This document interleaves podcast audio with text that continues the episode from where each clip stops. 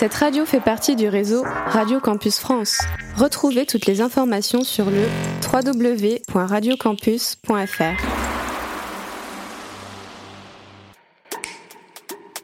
Radio. Radio. Campus 47.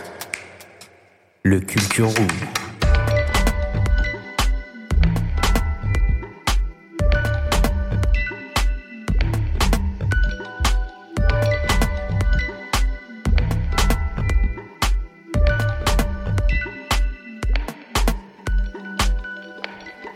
Salut tout le monde, c'est Elina au micro. Vous écoutez Radio Campus 47. Je suis accompagnée de Thomas et Angèle qui sont un peu, euh, un peu excités là. Comment vous allez?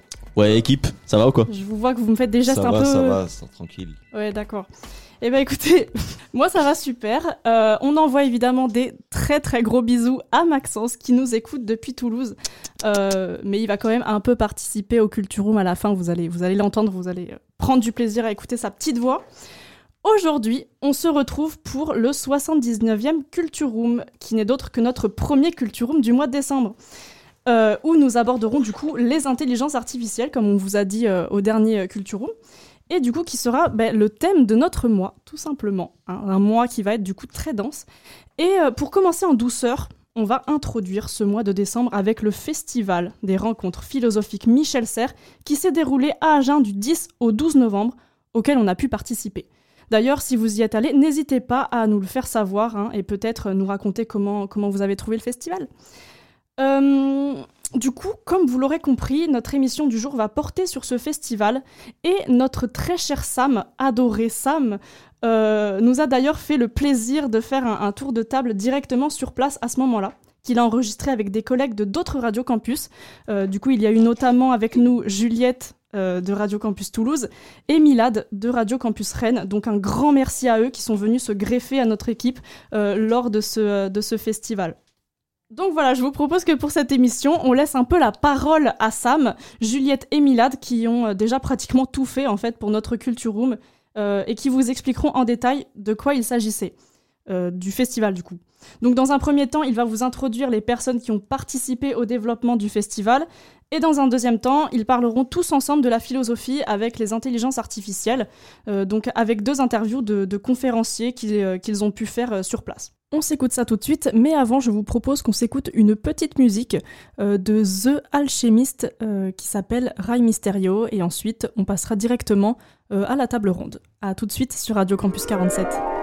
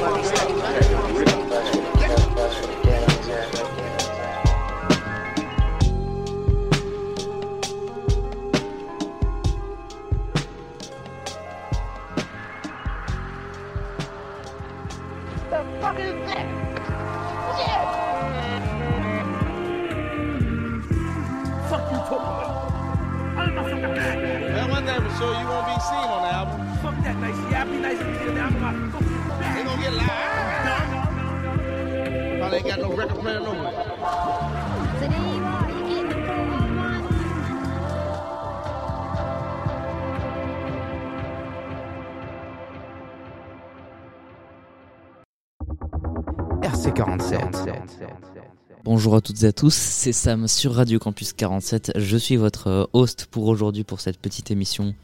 Retour sur euh, les rencontres philosophiques Michel Serres. Voilà, donc euh, ça s'est passé euh, à Agen. Mais pour animer cette émission, je ne serai pas tout seul. Je suis en compagnie de Juliette, Juliette Husson, qui nous vient de Radio Campus Toulouse. Comment ça va? Salut Sam, ça va très bien, merci. Et on est aussi avec Milad.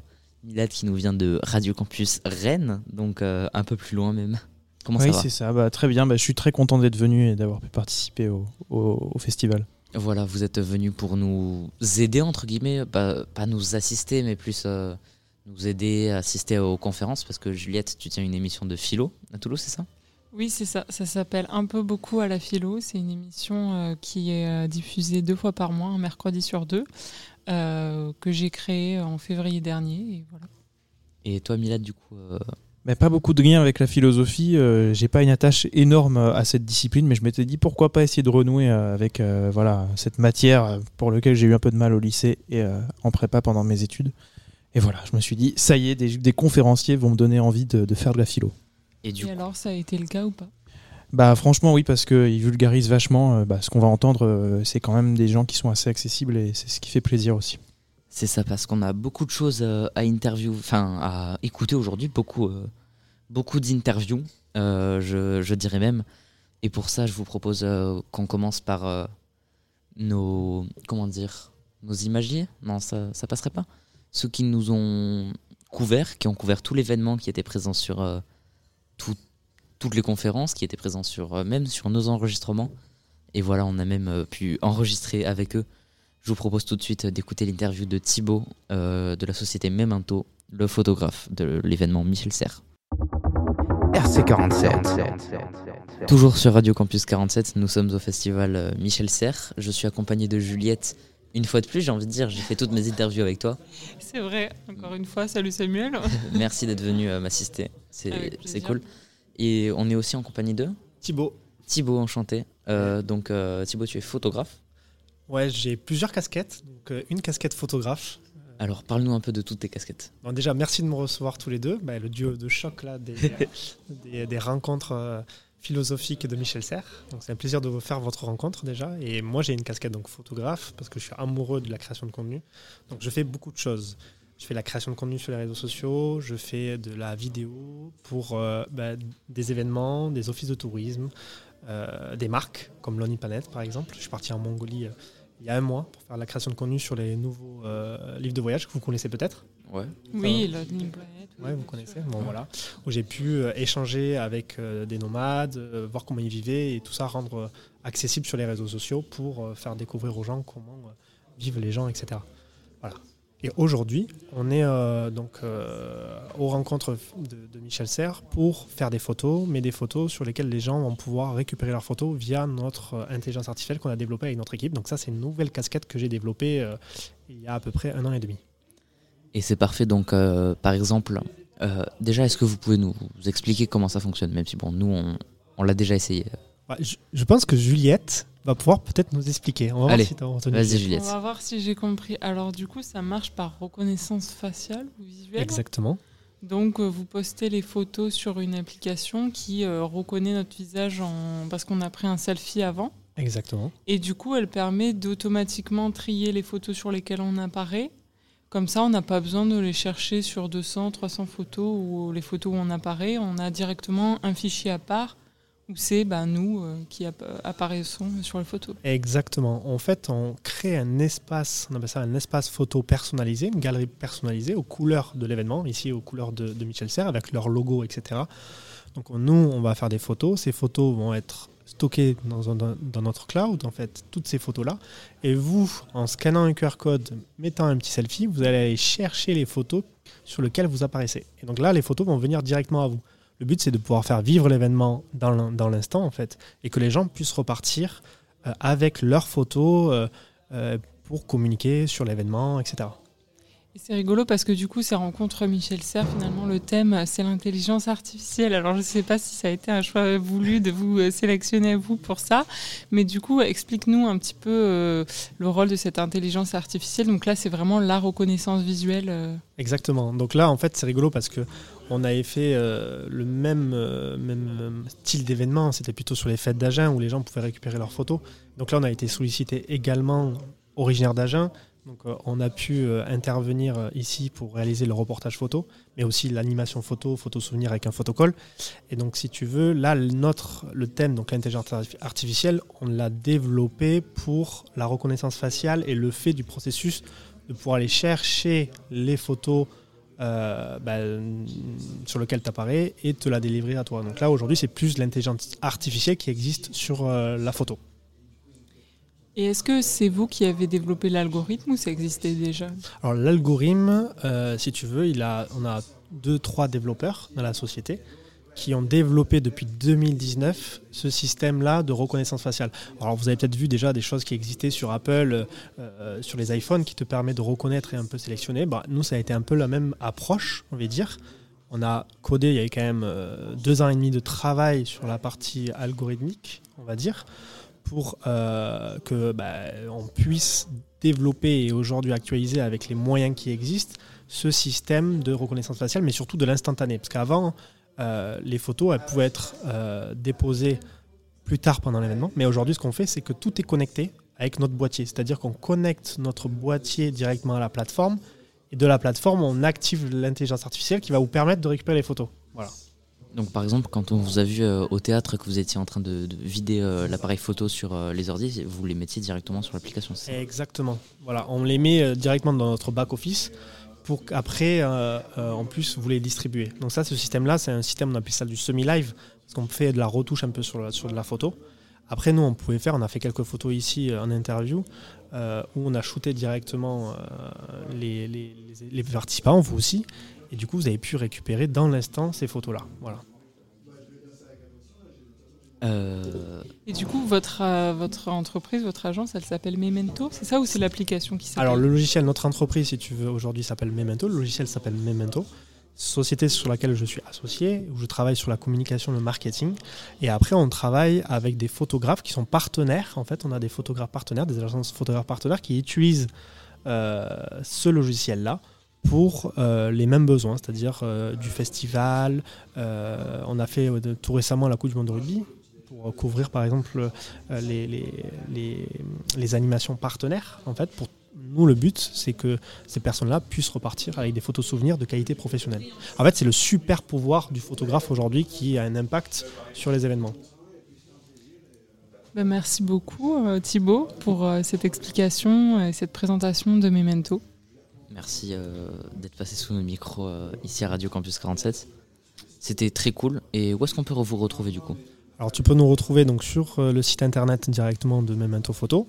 Euh, et après, si tu veux suivre sur mon agence et tout la création de contenu, euh, sur drovel.fr et Zidroveler sur les réseaux sociaux. Voilà. Eh ben c'est parfait, ça c'est une affaire qui roule. Merci, Merci. Thibaut. Merci de m'avoir reçu et à très bientôt et bon courage pour la suite. Merci. beaucoup Thibaut. RC47. Merci Thibaut euh, pour euh, ton intervention. Merci euh, d'avoir couvert l'événement. Voilà, c'était très intéressant même de voir que lui-même en fait a développé euh, une IA pour euh, pour aller euh, complètement dans le thème, j'ai envie de dire des rencontres Michel Serres. Déjà vous, de votre côté, vous, avez fait tous les jours en fait, le samedi et le dimanche. Qu'est-ce que vous avez préféré entre guillemets en termes de, de conférences? Parce que vous avez assisté à pas mal de conférences, tout ça. Bah moi, quand j'ai regardé le programme, euh, ce qui m'intéressait, c'était. euh, J'aime beaucoup, moi, le sport et le jeu en général. et euh, le fait de faire des liens entre l'intelligence artificielle et le monde du jeu. Alors il y a eu les échecs, le rugby, les jeux vidéo, j'ai pas pu y participer, mais il y avait aussi Pourriol qui faisait des interactions avec des, films voilà, de cinéma. Et c'est pas mal justement d'avoir pas mal d'exemples pour lesquels on est assez familier. Voilà, j'ai cet univers-là et, et, euh, c'est ce qui m'a un peu plus attiré euh, quand j'ai regardé le programme et c'est ce que je suis allé voir justement. Pour ma part, voilà, moi je suis passionnée de, philosophie, donc euh, j'ai beaucoup aimé la conférence de Cynthia Fleury ainsi que celle d'Alexandre Lacroix sur les dilemmes éthiques de l'intelligence artificielle. C'est surtout ben, de la philosophie morale de la philosophie critique en fait. Et voilà, j'ai vraiment aimé la perspective qu'ils en ont fait. Euh, par rapport aux nouvelles technologies, parce qu'on ne pense pas forcément euh, analyser des nouvelles technologies par rapport à, de la philosophie euh, morale, et surtout les ponts qui sont faits tout le temps avec l'actualité, notamment Cynthia Fleury qui a parlé des, des conflits internationaux qu'on connaît aujourd'hui et qui fait donc le pont avec la philosophie, ça j'ai vraiment beaucoup aimé. C'est vrai, c'était très sympa. Moi, pour ma part, j'ai pu monter sur scène avec euh, mes profs de philo, mais bon, on reviendra là-dessus plus tard. Euh, pour le moment, je vous propose euh, qu'on remercie un des fondateurs, même le fondateur de, de cet événement des rencontres philosophiques, Michel Serres. Déjà, on peut remercier Michel Serres, voilà, d'avoir contribué au monde de la philo, avoir écrit près de 80 livres sur beaucoup de, de ses pensées philosophiques et donc cette année pour Petite Poussette. Mais voilà, c'est l'événement a été euh, rendu possible grâce à- aux amis agenais de Michel Serres et donc euh, grâce euh, au président de cet assaut, euh, David Jays, que Maxence a interviewé. Je vous propose qu'on s'écoute euh, tout de suite euh, sur Radio Campus 47 l'interview de David Jays. RC47. Nous sommes toujours aux rencontres Michel Serres et je suis à présent avec David Jays. Euh, bonsoir David. Ben, bonsoir. Comment allez-vous? Bah, très bien. Euh, Vous êtes président euh, de l'association des Amis Agenais de Michel Serres et aussi président euh, donc de ce festival des rencontres philosophiques Michel Serres. Je voulais vous poser une première question déjà. Qui était Michel Serres? Bah, Michel Serres, c'était un grand philosophe, mais qui était aussi un grand scientifique, originaire d'Agen, qui a écrit presque 80 livres, qui a été membre de l'Académie française et qui a été un penseur à la fois des sciences, de l'écologie, du numérique, des grands sujets de société, et qui était loué pour ses qualités visionnaires. Et donc beaucoup des thèmes euh, sur lesquels il s'est exprimé il y a 20 ou 30 ans, euh, euh, dans l'indifférence générale, comme le climat, sont aujourd'hui au centre de nos, de nos discussions. Vous l'avez côtoyé un petit peu Oui, j'ai eu la chance de le connaître parce que il était. moi, j'étais à Normal Sup, donc une école où on apprend la philosophie notamment, qu'il avait faite lui aussi dans les années 2009-2012. Et lui euh, avait accepté très gentiment de participer à un séminaire que j'organisais avec d'autres élèves. Et on s'est connus comme ça. Et puis évidemment, nos racines à jeunesse communes ont achevé de créer un lien durable. Vous avez euh, créé euh, cette association en euh, juillet 2021, si je ne me trompe pas. Oui, vous êtes, mieux, vous, vous êtes bien renseigné, même moi j'avais oublié ça.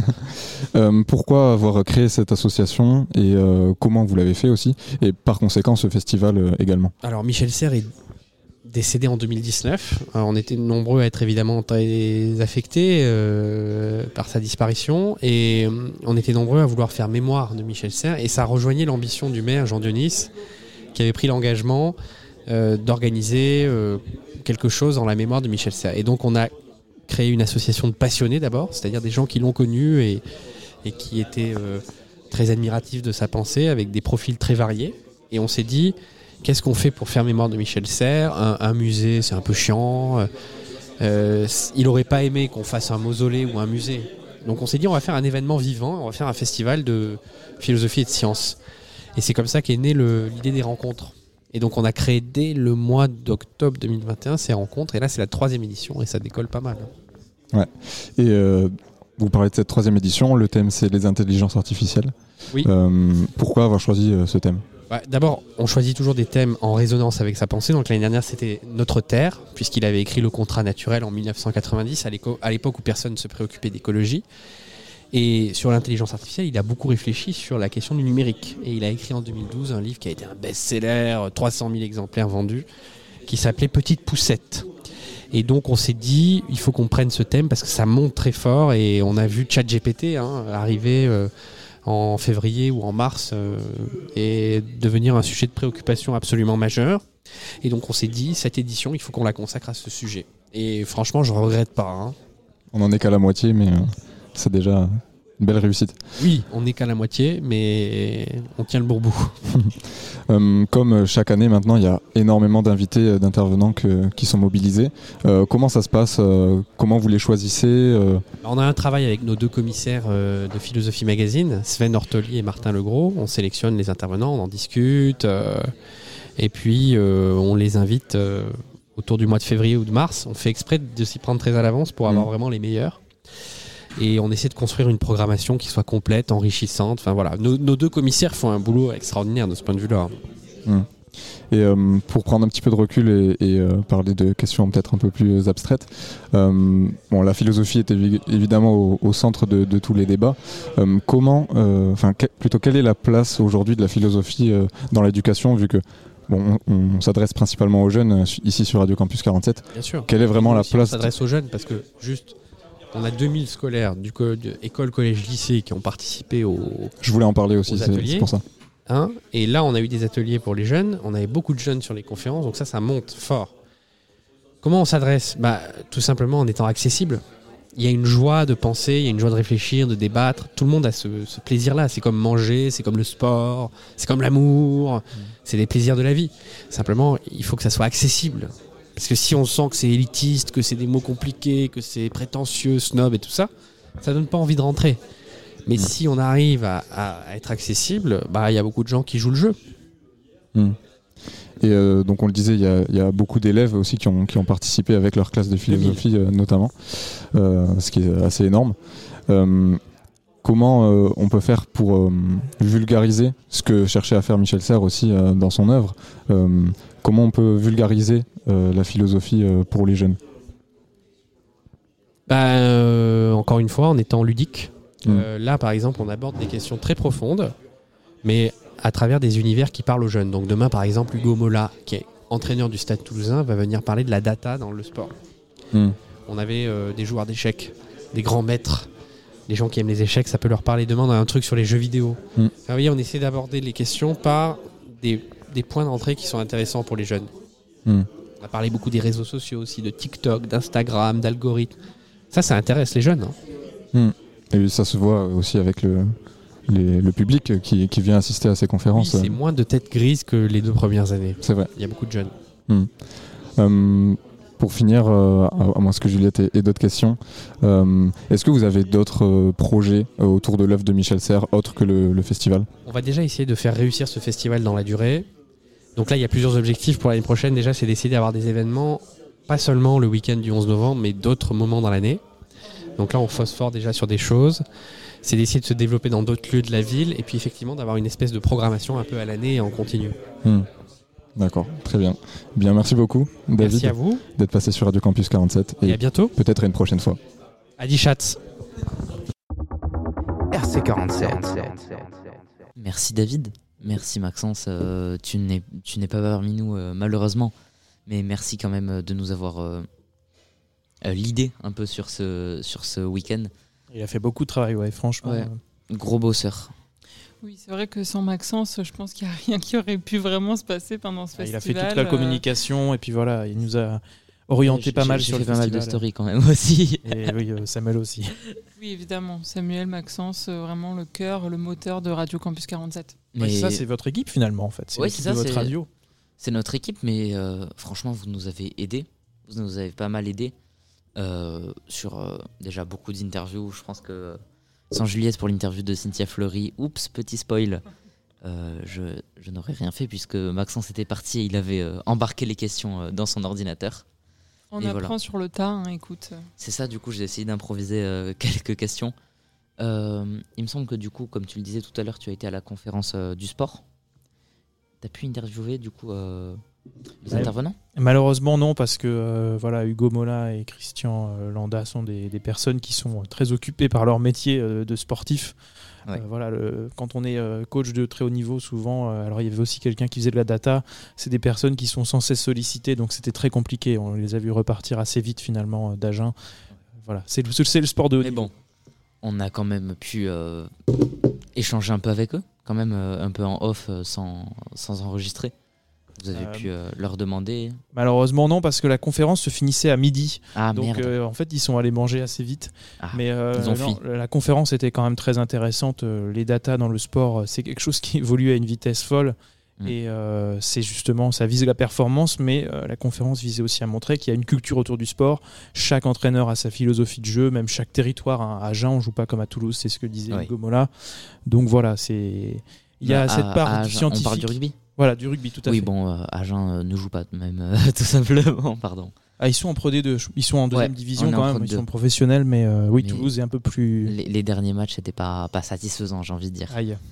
Euh, toi, Juliette, qui nous vient directement de Toulouse, Oui. Donc euh, la ville du stade. Ah oui, alors là, tu t'adresses vraiment à la mauvaise personne. parce que j'ai beau être euh, toulousaine, c'est vrai que je suis pas du tout le rugby. Et euh, aussi surprenant que cela puisse paraître. Et je n'ai malheureusement pas assisté à la conférence sur le sport. C'est dommage, mais, euh, mais du coup, moi j'ai pu assister à pas mal de conférences, grâce notamment, du coup, comme je le disais tout à l'heure, à mes profs de philo. Voilà qu'on remercie euh, Madame Pétoin et Madame Blanchet.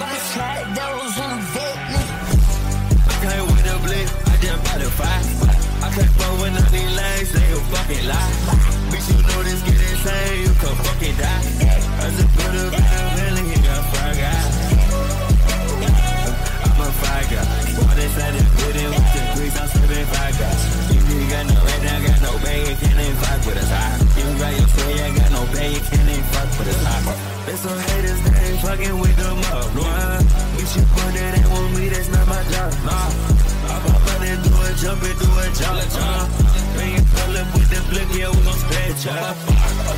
Below the sucker woman, huh? How you know you a spy. We baby, got a. You know she dick, she bring the. Bitch, I get a hit, I get a. Around this city like a demon, like a villain. Bitch, I take these Percocets, I think I ain't got no feeling. Riding in the double a toga boots, I see the ceiling.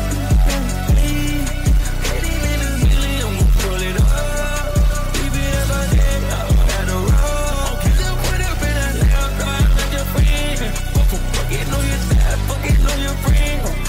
I can't fuck with nobody, this not my man friend. I just bought that new chain, that brand new necklace. Riding in the building, riding through the turn. I can't fuck with nobody, I'm selling stern. Had to take a turn and said I took a crime. I'm insane, yeah. I came with a blick, I just bought a five. I can't fuck with none of these bitches fuck me cause they want my cutty. I'm Moving dope like a kick cutting. A French bitch, and I don't think ready.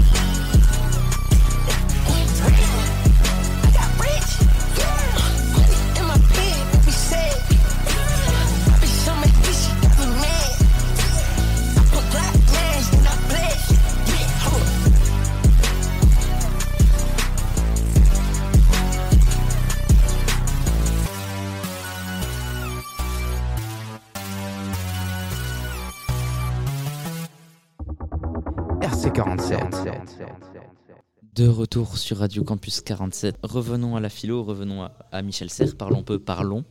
C'est euh, ma philosophie de vie à moi. Et euh, voilà, en parlant de philosophie, est-ce qu'il serait pas temps de s'écouter une petite interview? Philosophie. La philosophie, déjà, qu'est-ce que ça vous évoque, vous d'abord, la philosophie, dans un premier temps? Alors, euh, étymologiquement, la philosophie, je vais peut-être dire des bêtises, hein, Juliette, mais c'est la volonté de savoir, non C'est le fait d'aimer savoir. Aimer le savoir. c'est- Aimer le savoir, c'est ça. C'est même l'amour de la sagesse. Amour de la sagesse, d'accord. Bon, après, on peut toujours euh, dire euh, qu'est-ce qu'est-ce que la sagesse finalement. Je crois que Ouais. je sais plus qui est-ce qui disait ça. Je me demande si c'était pas David Pujadas dans, dans l'interview d'hier parce que je lui demandais justement bah, qu'est-ce que c'est pour vous euh, la philosophie et il parlait de cette étymologie et il me disait mais après on peut tout de suite euh, après qu'est-ce que la philo finalement se demander qu'est-ce que la sagesse.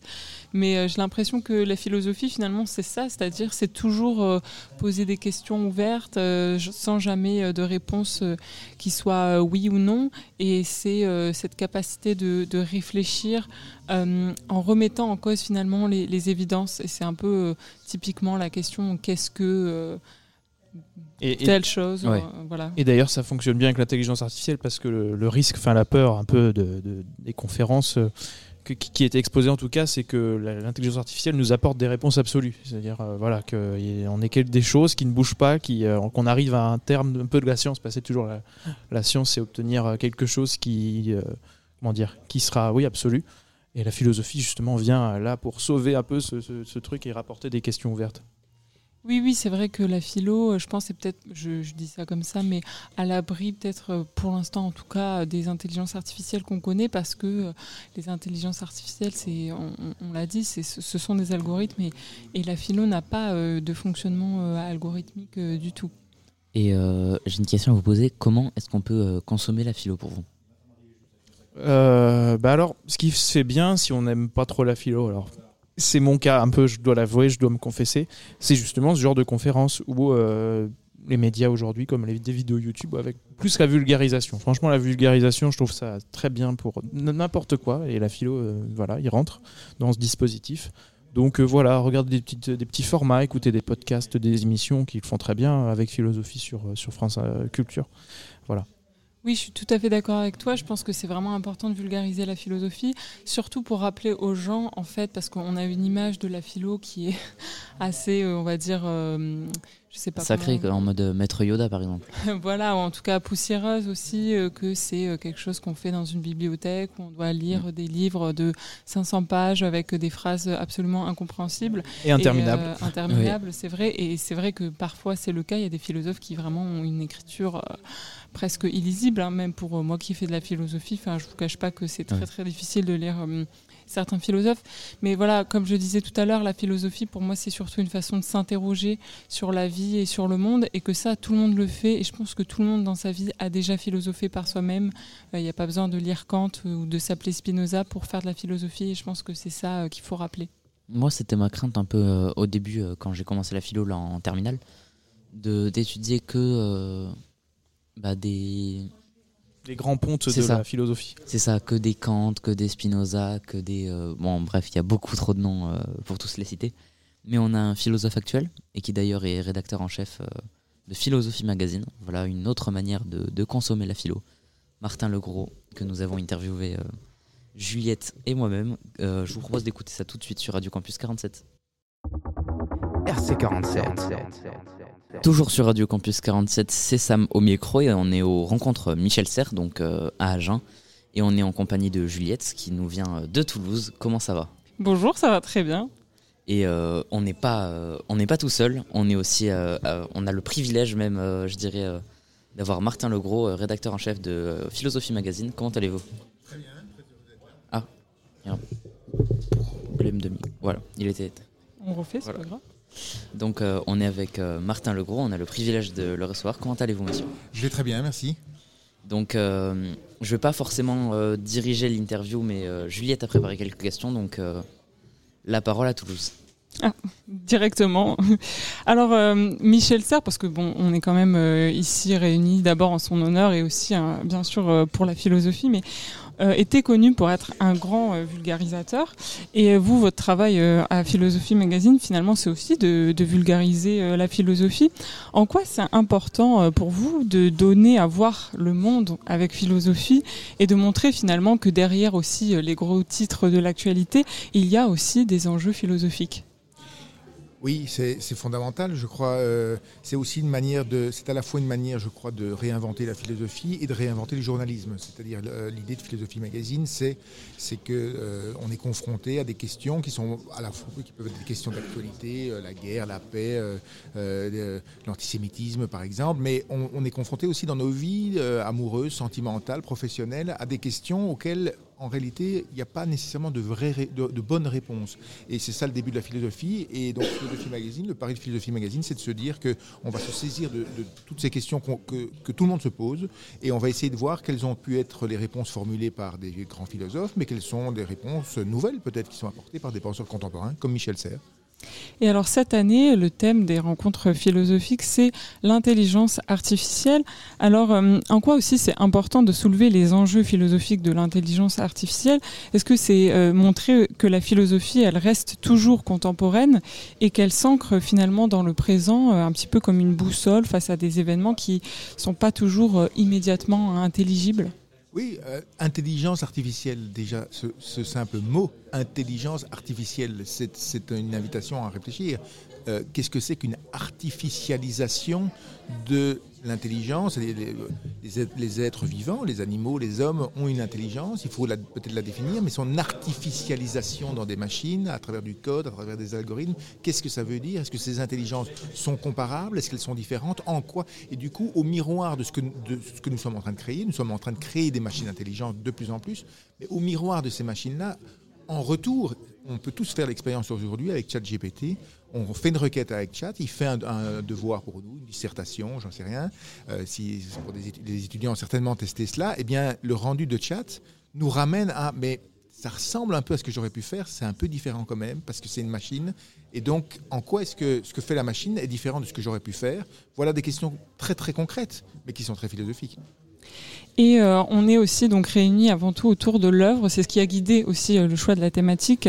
Euh, le livre de Michel Serres, euh, Petite Poussette, euh, où il parle donc des nouvelles technologies, qui est pour lui comme une, troisième révolution après l'écriture et l'imprimerie.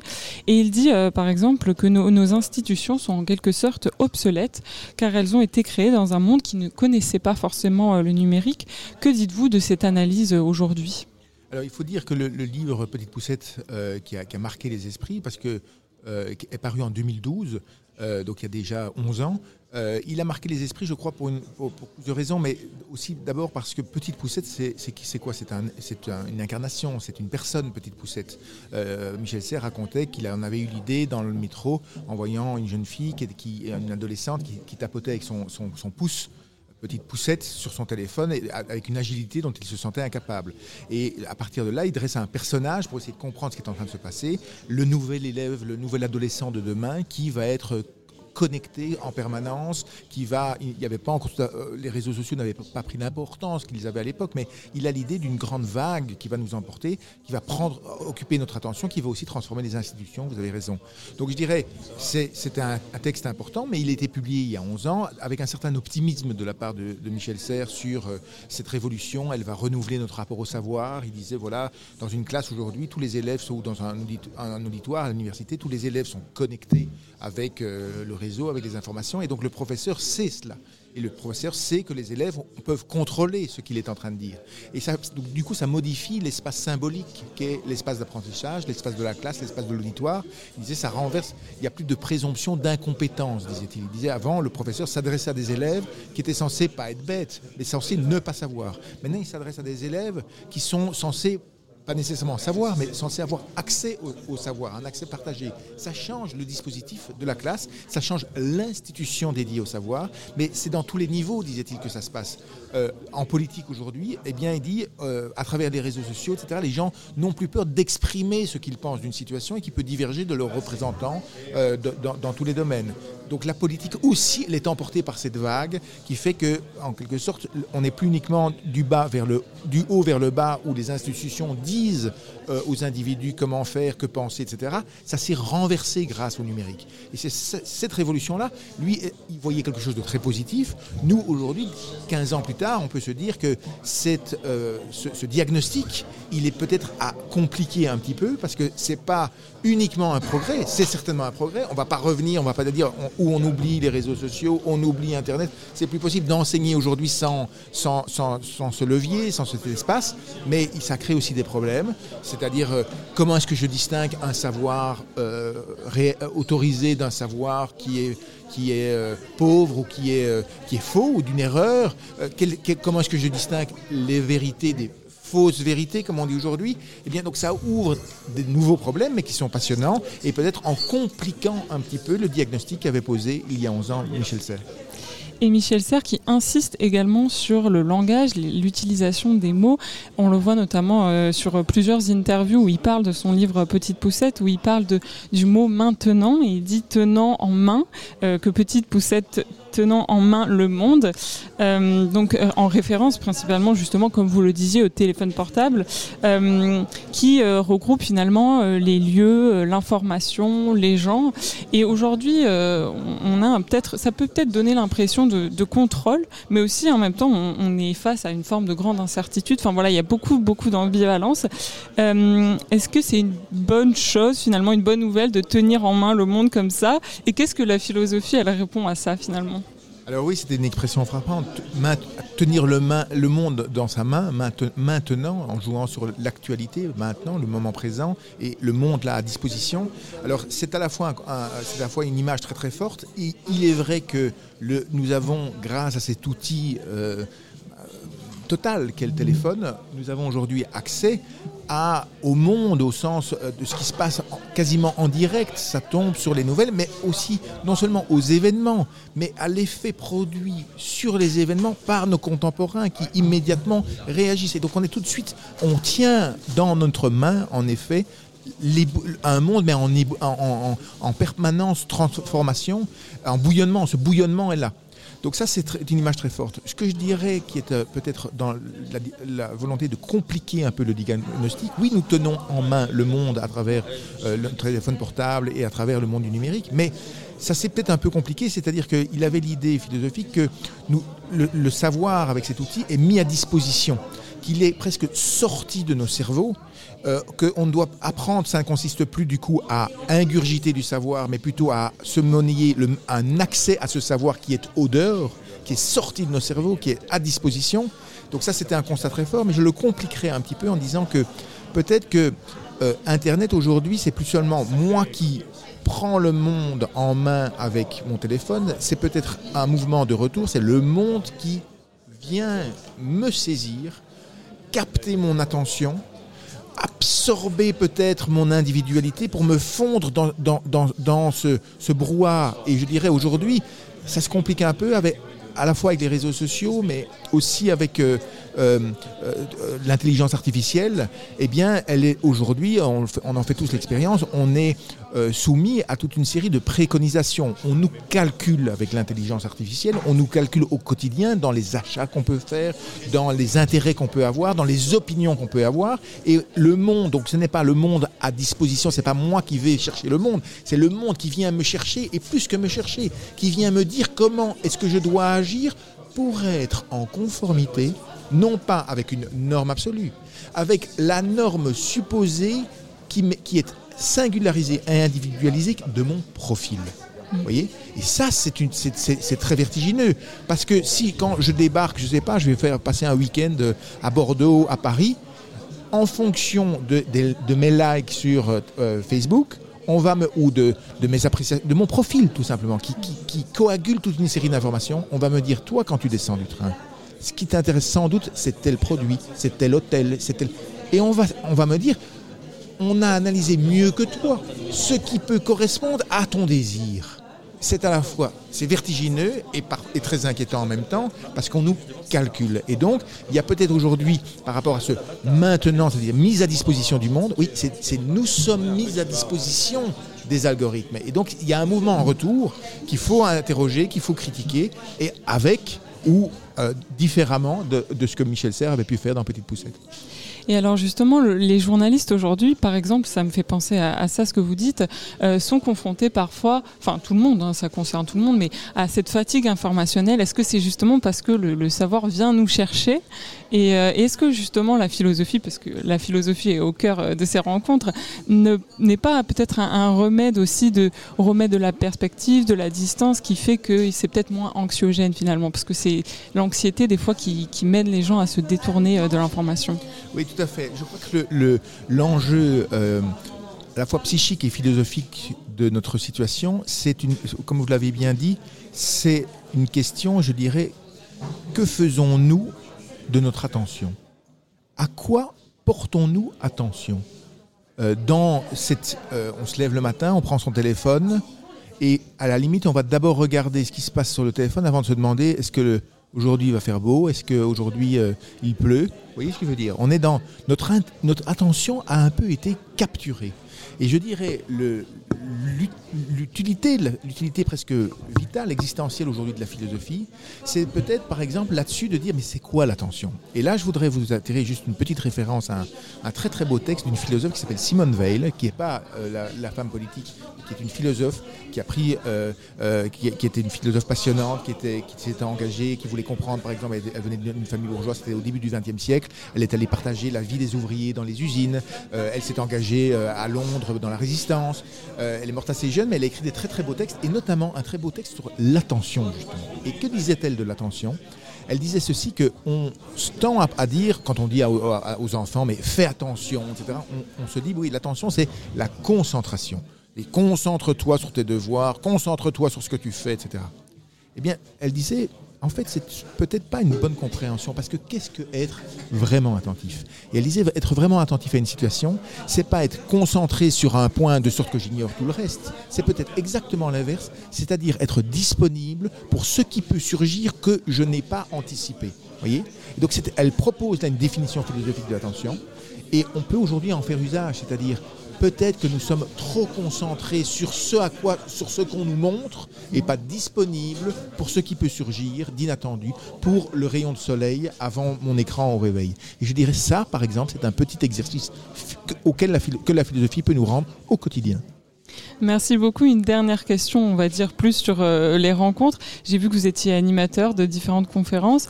Euh, Qu'est-ce que ça fait de simplement d'être animateur euh, de conférences Alors c'est un- euh, une partie de mes activités, principalement je suis journaliste à Philosophie Magazine, mais euh, c'est vrai que c'est intéressant parce que ça permet, je dirais, d'avoir, euh, de rencontrer, de nouer une forme d'amitié avec des, philosophes avec lesquels qu'on interroge pour leur intelligence, pour leurs concepts, pour leurs idées, mais c'est aussi intéressant de les rencontrer dans leur corps, dans leur, euh, dans leurs petites particularités, de nouer des amitiés avec eux, et du coup c'est vrai qu'on a l'impression de rencontrer plus que des idées, et je crois que c'est tous les, tous les participants aux rencontres Michel Serres viennent aussi pas uniquement être éclairés sur, euh, euh, par un, par- sur, sur des idées, sur des concepts, mais aussi rencontrer des- des- des pensées incarnées. Et c'est ça que ces rencontres permettent pour, pour moi qui les organise, mais je crois aussi pour le public. Merci beaucoup Martin Legros, c'était un plaisir euh, de vous recevoir et de vous interviewer pour euh, Radio Campus 47. Merci de vos questions. RC47. Euh, de retour sur Radio Campus 47, on dit euh, au revoir à Juliette qui va euh, bientôt partir, qui va nous quitter, mais donc on va finir ce comment dire ce, cet entretien En tête à tête, C'est voilà. ça, tous les deux. Euh, voilà, le featuring euh, Rennes et euh, et Agen. Il n'y Voilà. a, pas de club de rugby malheureusement à Agen. À Rennes, Ah on- ouais ils sont en fédéral 2, donc c'est très, Ah oui, compliqué. Très très loin. On est un peu loin de, de la pro des deux. Mais voilà. Donc merci à Martin Legros d'être passé sous nos micros encore une fois. Merci à Juliette d'être venue. Mais bref, euh, parlons peu. Parlons. Milad, j'aimerais savoir. Euh, on va partir, on va dévier un petit peu de, de la philo. J'aimerais savoir c'est quoi ton film euh, préféré, toi? Ah, alors là, euh, question pas facile. Euh, mon film préféré. Euh, moi, je suis quelqu'un qui a une mémoire assez courte, donc en général, dès qu'un film me marque, il prend le pas sur un autre. Récemment, j'ai bien aimé le film 1917. C'est un Ouais. film voilà, où il y a un travelling. En plan séquence. En plan séquence, voilà, tout, pendant tout le film. Alors, je crois qu'il y a une coupure euh, au milieu Ah. du film euh, quand euh, il- le soldat tombe dans le coma après une explosion. Et euh, j'ai adoré ce film. Non, sinon, j'ai bien aimé la trilogie Back to the Future. Ça n'a rien à voir. Ouais. C'est de la pop culture, mais j'avais bien aimé. Mais c'est ce- très bien aussi. Trilogie. Parce que même là, ça, ça remet en cause des, des espèces de concepts philosophiques, même Retour vers le futur. Et justement, est-ce que pour toi, on peut faire de la philo euh, grâce à des films Grâce au film, euh, oui, oui, bien évidemment, parce que le film étant une fiction, euh, eh ben justement, ça permet d'ouvrir des scénarios parfois improbables, mais qui justement, bah, c'est très ouvert, on est très très libre et on peut se poser des questions comme ça. Et de toute façon, ce ne sera jamais la réalité. Et oui, bah, je crois que c'est une belle ouverture, ce qu'Olivier Pourriol l'expliquait justement dans sa conférence. Il expliquait, la, il faisait la nuance entre la fiction et l'illusion. Mhm. Il disait que, par exemple, la fiction, quand on va voir un film, on sait que c'est de la fiction, donc on sait que c'est euh, pas réel. Par contre, une illusion, c'est une fiction, mais euh, comment dire, camouflée, dissimulée. euh, Et du coup, c'est en quelque chose enrichissant. de réel. La, fiction est très enrichissante parce que La- je, je dirais même que la fiction est plus enrichissante que l'illusion. Parce que du coup, on a conscience que c'est faux. Et donc, les messages rentrent plus. Enfin bref, je ne vais pas m'éterniser sur le sujet. Tu me vois venir, euh, mon cher Milad. Je vous propose qu'on s'écoute tout de suite euh, une interview qui a été faite par Axel, qui nous vient de, de Toulouse aussi, mais de RFM Toulouse. Je vous propose qu'on s'écoute tout de suite l'interview de Olivier Bourriol sur Radio Campus 47. RC47. Nous sommes avec Olivier Pourriol, voilà. J'ai envie qu'on parle un peu, euh, ça va être un bon thème par rapport à la thématique du festival. J'appelle notre conversation véhicule de l'imaginaire parce que j'ai envie d'aborder avec vous euh, donc euh, bah voilà les, figures de l'imaginaire vu que vous êtes scénariste, écrivain, philosophe. Donc d'aborder avec vous surtout le rapport de l'homme à l'immatériel d'un espèce de matériel, on pourrait dire. hein. C'est comme ça que j'aborde la technologie aujourd'hui, tout ce qui est virtuel, le transhumanisme aussi. Donc on va aborder ça brièvement sous le prisme des archétypes du cinéma. Vous avez déclaré, je sais plus, euh, je sais plus quand, mais j'ai déjà entendu euh, votre voix où vous disiez que quand on va au cinéma, on cherche à s'éch- s'échapper de quelque chose. C'est pour ça qu'on va dans une boîte fermée, dans l'obscurité, une forme de parenthèse. Et c'est peut-être ça qui fait le lien de tous les spectateurs parce qu'on entre dans une machine à voyager dans le temps. Donc il y a cette idée en fait de transcendance déjà de base dans la fiction et dans le, j'ai envie de dire presque le caractère rituel de la fiction en fait. Euh, oui, c'est vrai. Alors ça, c'est dans l'hypothèse où on va au cinéma, et c'est une hypothèse à laquelle moi je continue à croire et à espérer, et je continue à essayer de la pratiquer aussi.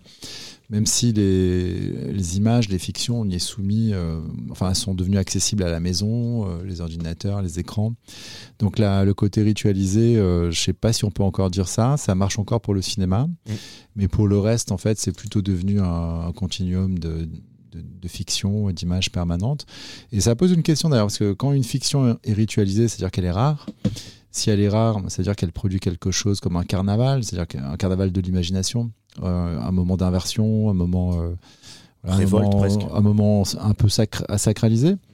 Mais si tu es dans un flot continu euh, d'images, euh, je ne sais pas si c'est compatible encore avec un imaginaire. Et c'est ça la vraie question. C'est euh, est-ce qu'il y a, quand il y a beaucoup d'images, est-ce qu'il peut encore y avoir de l'imagination? Il y a quelque chose aussi qui est important du coup dans notre rapport aux images, c'est l'œil évidemment. Et euh, vu qu'on parlait euh, de consommation d'images, dans votre conférence, vous avez bien sûr cité Minority Report, où dedans l'œil est carrément un système d'identification. euh, et c'est quelque chose qu'on retrouve beaucoup dans l'univers de, donc, de l'écrivain Philippe Kadik, qui a également du coup donné Blade Runner.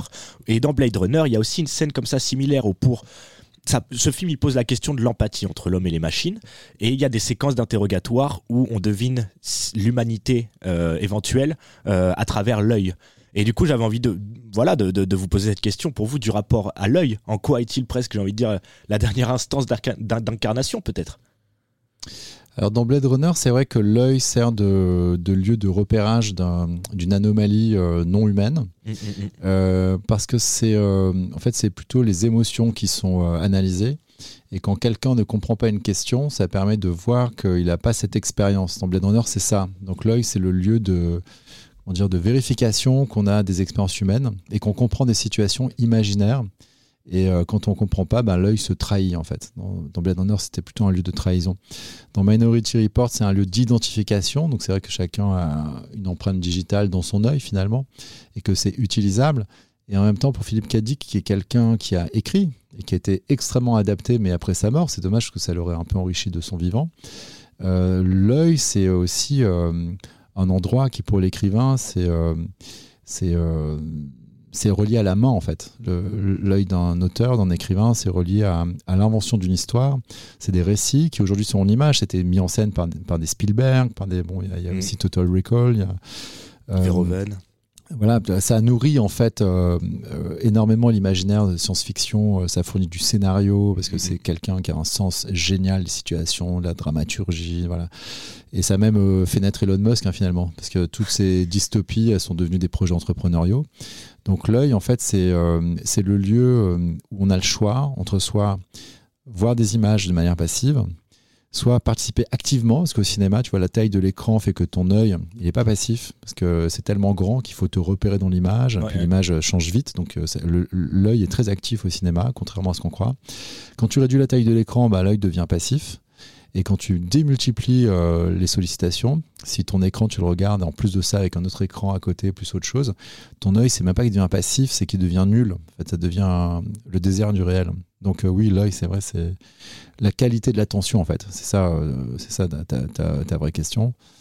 Euh, Bah, oui, finalement, parce que moi je trouve que c'est un enjeu qui est extrêmement important actuellement. Et puis, puisqu'on parle de, donc, de Spielberg qui adapte Philippe Dick, on l'a dit, il y a Verhoeven qui a adapté Philippe Dick, il y a aussi eu euh, Ridley Scott qui a adapté Philippe Dick.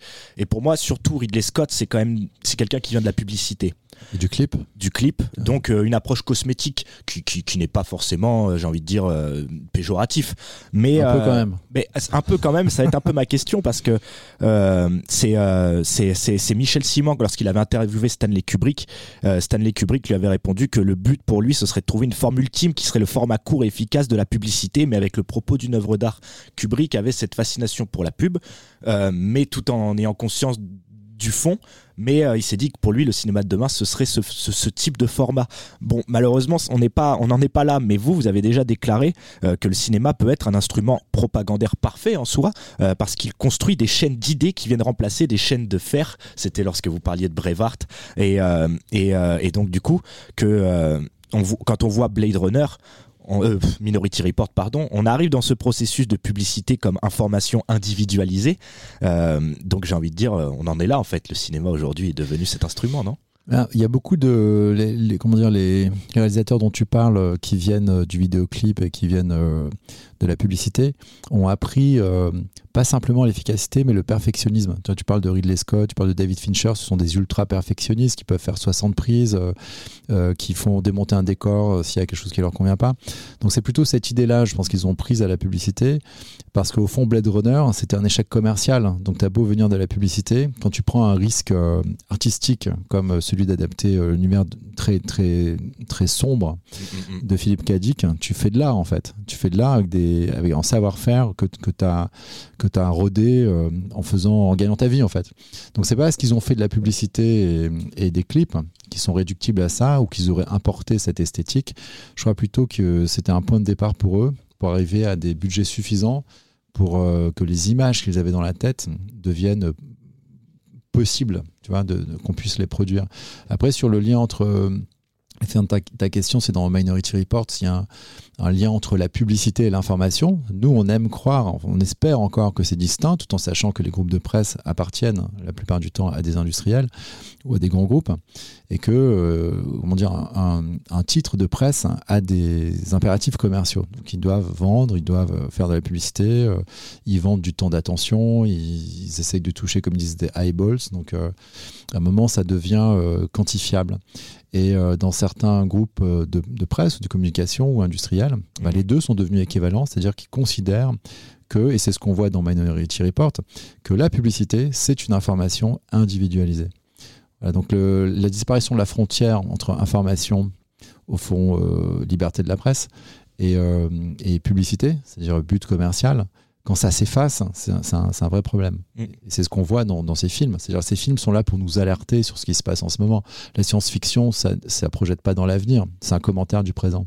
Oui, finalement, et en plus, j'ai l'impression qu'aujourd'hui, euh, l'imaginaire est presque en retard de la réalité. La réalité a presque rattrapé l'imaginaire et c'est peut-être ça le problème actuel en fait, problème ou en tout cas en jeu.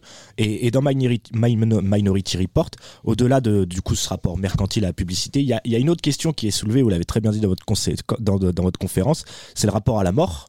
Euh, le, personnage principal qui rejoue des souvenirs. Euh, et, moi, c'est quelque chose qui me fascine du coup cette perte de rapport au réel. Vous, vous, euh, vous citez Bergson en parlant de dégradation nécessaire du souvenir. Aujourd'hui, on arrive aussi là-dedans, j'ai l'impression, le, passé qui est réécrit, le révisionnisme, euh, le, le, le- les, promesses d'apocalypse qui se mélangent. Euh, Est-ce qu'on serait pas aujourd'hui voilà, dans cette perte de rapport au réel où, j'ai presque envie de dire, comme dans un film d'horreur, les morts seraient plus vivants que les vivants et, inversement? Alors il y a deux choses euh, différentes.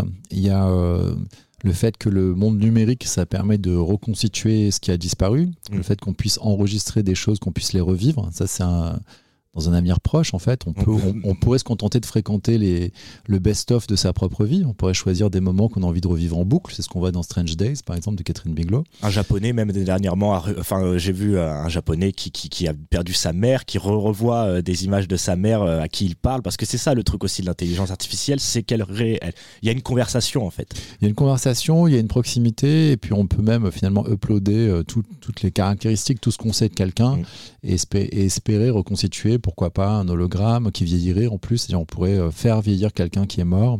C'est le cas d'un enfant, au Japon, ça, existe. où On peut, euh, on peut voir vieillir euh, la personne qu'on a perdue.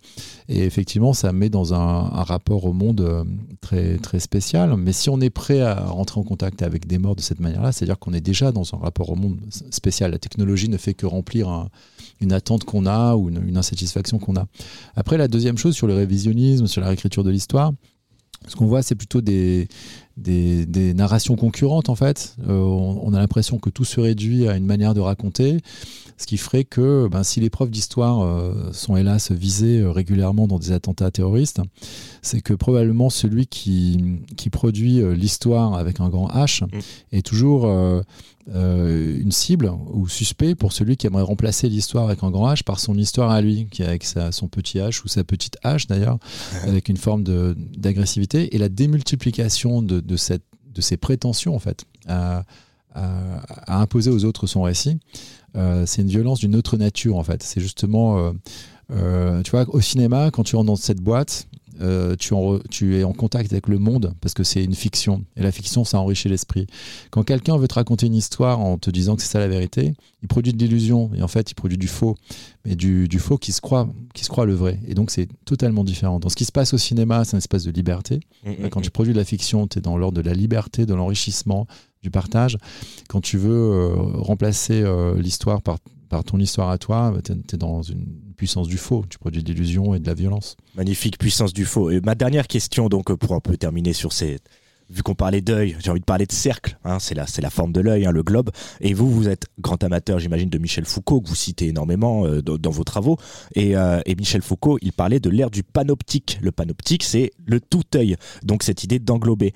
Et, euh, la fois où vous en aviez parlé, c'était pour euh, pour euh, pour euh, le comparer au modèle carcé- carcéral euh, qu'avait inventé un utopiste qui s'appelait Jérémy Bentham, si je dis pas de Bentham. bêtises. Bentham, je vous remercie, euh, qui, qui, qui voyait que dans le cercle une sorte de prison parfait, parfaite.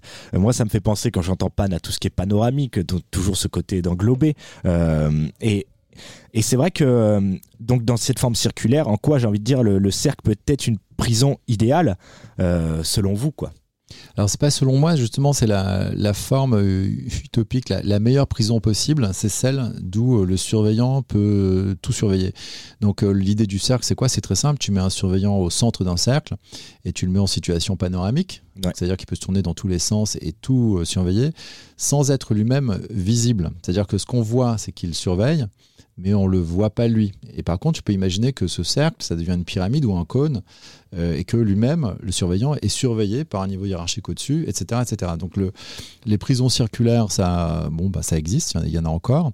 Sommes-nous peut-être nous-mêmes dans une prison circulaire? Mais alors, non, parce qu'en fait, si tu veux, l'invention de la caméra fait que tu n'as plus besoin d'un cercle, tu as plutôt besoin de, de lignes. Tu vois, le, le, le- D'une fuite, peut-être. Une caméra, en fait, ça, bon, ça a un, un certain, euh, tu vois, comment dire, ça peut, ça peut capter ce qui est devant soi, Mm, euh, si c'est fixe. hein. Après, si ça tourne, c'est autre chose.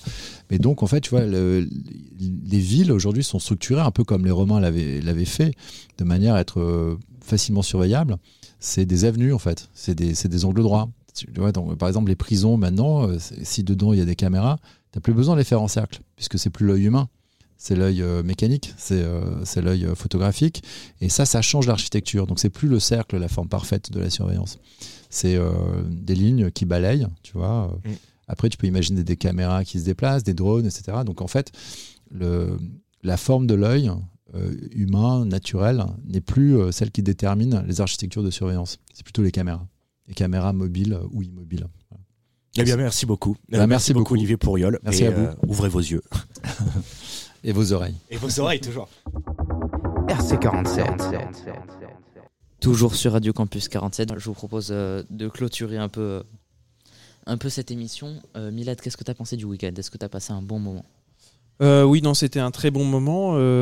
Bah, d'ailleurs, c'est, plutôt cool comme ça d'avoir ce rapport avec les, les, fé- les conférenciers, justement, de pouvoir les accueillir, parce que ça permet d'avoir à la fois le, point de vue du conférencier qui doit parler à un public, et puis le conférencier d'un point de vue un peu plus privé qui va venir juste discuter un micro.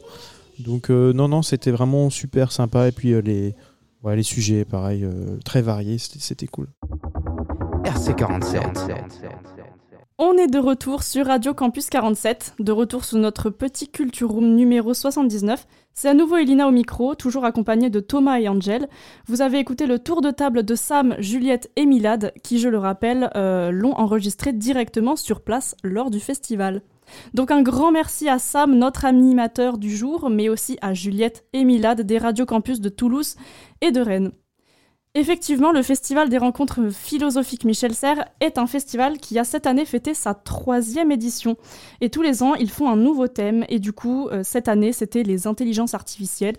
Et le but du festival est de faire un, lien entre la philosophie et les thèmes, euh, des thèmes variés. Par exemple, l'année dernière, le thème abordé était l'écologie. Donc un grand merci également à tous les intervenants qui ont bien voulu se faire interviewer pour notre émission. Donc merci à ceux qui ont participé à la mise en place de cet événement, mais un grand merci aussi à tous les professionnels qui ont produit tout un tas de conférences auxquelles on a pu participer pour certaines, notamment Thomas qui a, qui a été voir une conférence sur euh, les jeux vidéo et les IA, c'est ça? Ouais, alors effectivement, je suis allé voir du coup la conférence de Giada Pistilli et de Maxime Lidolf sur euh, les jeux vidéo quand les mondes virtuels seront peuplés par les IA. Donc euh, ça a duré euh, une heure et demie si je dis pas de bêtises. Donc c'était par rapport à du coup l'intelligence artificielle qui euh, qui ont enfin ils ont pu montrer que l'intelligence artificielle dans les jeux vidéo pouvait largement être utilisée à, toute aisance. Ils ont pu montrer que dans, dans un jeu donc qui un jeu très connu qui s'appelle Skyrim qu'il y a un joueur qui a réussi à changer le, code du jeu et qui a utilisé à, enfin, qui a pu permettre au, au PNJ, donc PNJ veut dire player non jouable, euh, qui sont du coup des bots. euh, il a pu euh, leur introduire, il a pu leur introduire du coup euh, ChatGPT et euh, avec ChatGPT, bah euh, tout simplement le le, bot pouvait euh, répondre à n'importe quelle question. Il a par exemple posé la question donc est-ce que par exemple il se considérait comme un meilleur sorcier que Gandalf? Alors que normalement le PNJ est censé euh, préciser uniquement préciser et parler de uniquement la- une quête ou quelque chose dans le genre. Et là le PNJ a carrément répondu qu'il ne pouvait pas se considérer comme un meilleur mage ou sorcier que Gandalf. Donc il pouvait vraiment genre parler de tout et de, tout vraiment de tout ce qu'il voulait avec les avec ces PNJ en question et euh, le sujet était super intéressant c'était très intriguant c'était euh, c'était sympa à voir Effectivement, ça a l'air super intéressant, super varié. Euh, et puis pour ma part, du coup, j'ai été voir une conférence de Alexandre Lacroix qui, qui portait sur le dilemme éthique dans les intelligences artificielles. Donc en gros, il parlait des problèmes moraux que, que les intelligences artificielles et tout ce qui va avec peuvent engendrer. On s'approche malheureusement déjà euh, vers la fin de cette émission, mais maintenant on va annoncer, comme d'habitude, des sorties culturelles. Mais cette fois-ci, on va laisser la parole à Max, euh, qui nous fait le plaisir de nous présenter les sorties culturelles euh, depuis Toulouse. RC47. C'est l'heure de l'agenda culturel du week-end et on commence tout de suite avec un gros événement qui a lieu en ce moment même, c'est les 30 ans du Florida. Pour cette soirée d'anniversaire, la salle à Genèse a prévu plein de concerts et expos. Retrouvez le groupe d'afrofunk Voodoo Game, la chanteuse latine La Chica, le duo Atoem, le groupe d'électro-rock Miao, mais aussi la batucada Mossa Decalé, quatre beatboxers de talent avec Buki Blanco, Pritchia, Tioneb et Alexinho, ainsi que le mythique groupe de rap 5ème colonne, pilier de la scène hip-hop à Genèse.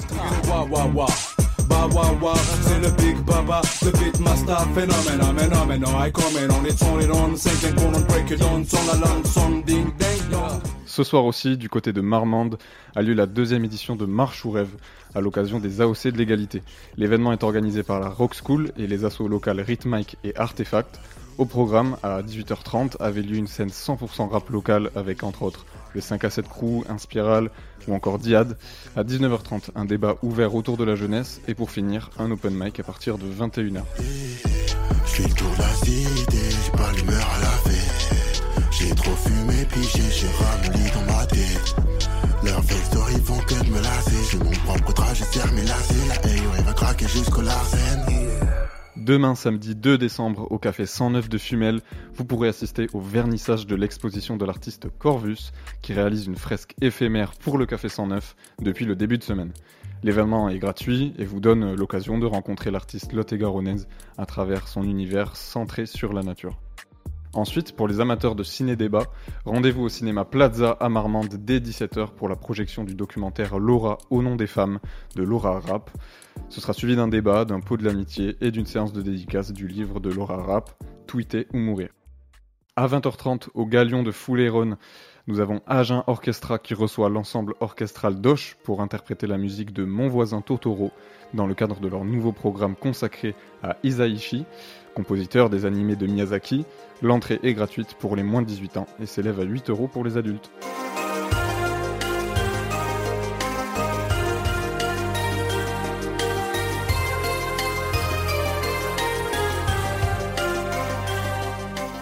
Enfin, qui dit premier week-end de décembre, dit ouverture des marchés de Noël.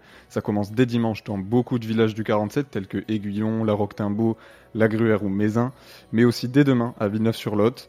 La Bastide Enchantée ouvre ses portes avec plus de 40 artisans et producteurs, patinoires, pistes de luge, petits trains, ferme de Noël, manège, spectacles de rue, ateliers créatifs et bien d'autres animations.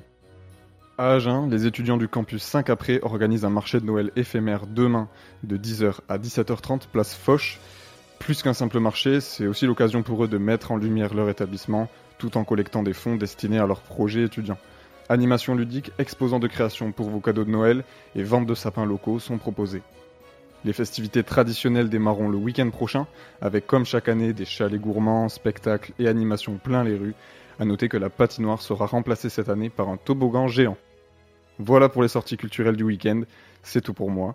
Retour au studio. RC47. Eh ben merci beaucoup Maxence pour ces petites sorties culturelles, Euh, ça fait toujours plaisir. Et, euh, et du coup, on a aussi, euh, nous, des événements auxquels on participe dans, plusieurs jours. Est-ce que Thomas, tu peux nous en parler? Oui, tout à fait. Donc, la semaine prochaine, du coup, mardi 5 décembre, on sera par exemple pour un hors les murs à De Baudre, qu'on est déjà allé faire. Euh, on aura aussi euh, mercredi euh, 6 décembre, du coup, le, les journées portes ouvertes du Sud Management. Euh, nous aurons encore euh, les hors les murs euh, au lycée euh, Stendhal le vendredi 8. Et après, euh, la semaine prochaine encore, on aura, euh, si je ne dis pas de bêtises, euh, hors les murs à nouveau à Palissy le jeudi 14 décembre. Eh bien super, c'est vrai que nous, euh, pour l'instant, on a un emploi du temps assez chargé. Euh, c'est vrai qu'on va beaucoup aller dans, les lycées, dans les, facs, donc euh, c'est super sympa. Donc si vous êtes dans un établissement, scolaire, n'hésitez pas à, venir nous voir. Et c'est déjà la fin de notre Culture Room. En tout cas, on espère que ça vous aura plu. Vas-y, Angel, dis-nous où est-ce qu'on peut nous retrouver Alors, vous pouvez nous retrouver sur radiocampus47.fr où vous retrouverez toutes nos autres émissions, comme la vie du campus ou le musicologie, ou bien évidemment toutes nos chroniques. Et aussi nos réseaux, c'est quoi? Alors sur Insta, Facebook et euh, SoundCloud. sous le nom de Radio Campus 47. Merci beaucoup Angel. Euh, et du coup, euh, bah, on se retrouve la semaine prochaine pour le 80e Culture Room déjà. Euh, ça nous en fait déjà pas mal euh, au compteur. Encore 20 et puis on, on passe la barre des 100. C'est vraiment énorme. En tout cas, on espère que nos Culture Room euh, vous plaisent toujours. Et puis, bah, si vous êtes là depuis le début, un grand merci à vous. Vous êtes vraiment euh, des vrais. Euh, et sur ce, portez-vous bien et on vous dit à la semaine prochaine sur Radio Campus 47. Bye bye. Au revoir. Bitch, ça fait très très longtemps que j'y pense à comment se mettre. Moi, j'ai pas ton élan. N'écoute jamais les hontis, ceux qui jactent n'ont pas vu la vie au travers de ton monde. J'ai beau parler dans leur langue, mais faut croire qu'ils n'entendent que le langage de la violence. Je me faufile en bas sans les mains. Tu m'as pas vu bégayer quand fallait passer le lent. Sans caracher quand t'as négro, j'ai choisi mes modèles, c'est fiable comme un moteur allemand. En indé sans cara, sans chicot, et je fais qu'écro bien plus que les grands de tes grands. J'étais ma pas, ils sont pas concentrés. J'attends pas la passe, ils peuvent pas s'entrer. Je bande, tout me parle pas de pas années. On n'est pas venu ici pour se pavaner. Ta CG, me cesser. Je tourne la poignée, je frasse le temps. Je roule comme si quelqu'un m'attend. Puis je cale pétard entre mes dents. Ouais, bah ouais. J'suis la bécane, di, di, de, de. J'fume la beuh. J'm'en bats les couilles, c'est dangereux sa mère. J'vois que des parents, des parents en fer. La bécane crie et chante de l'enfer. Sur un grand fer, bah ouais. J'suis la bécane,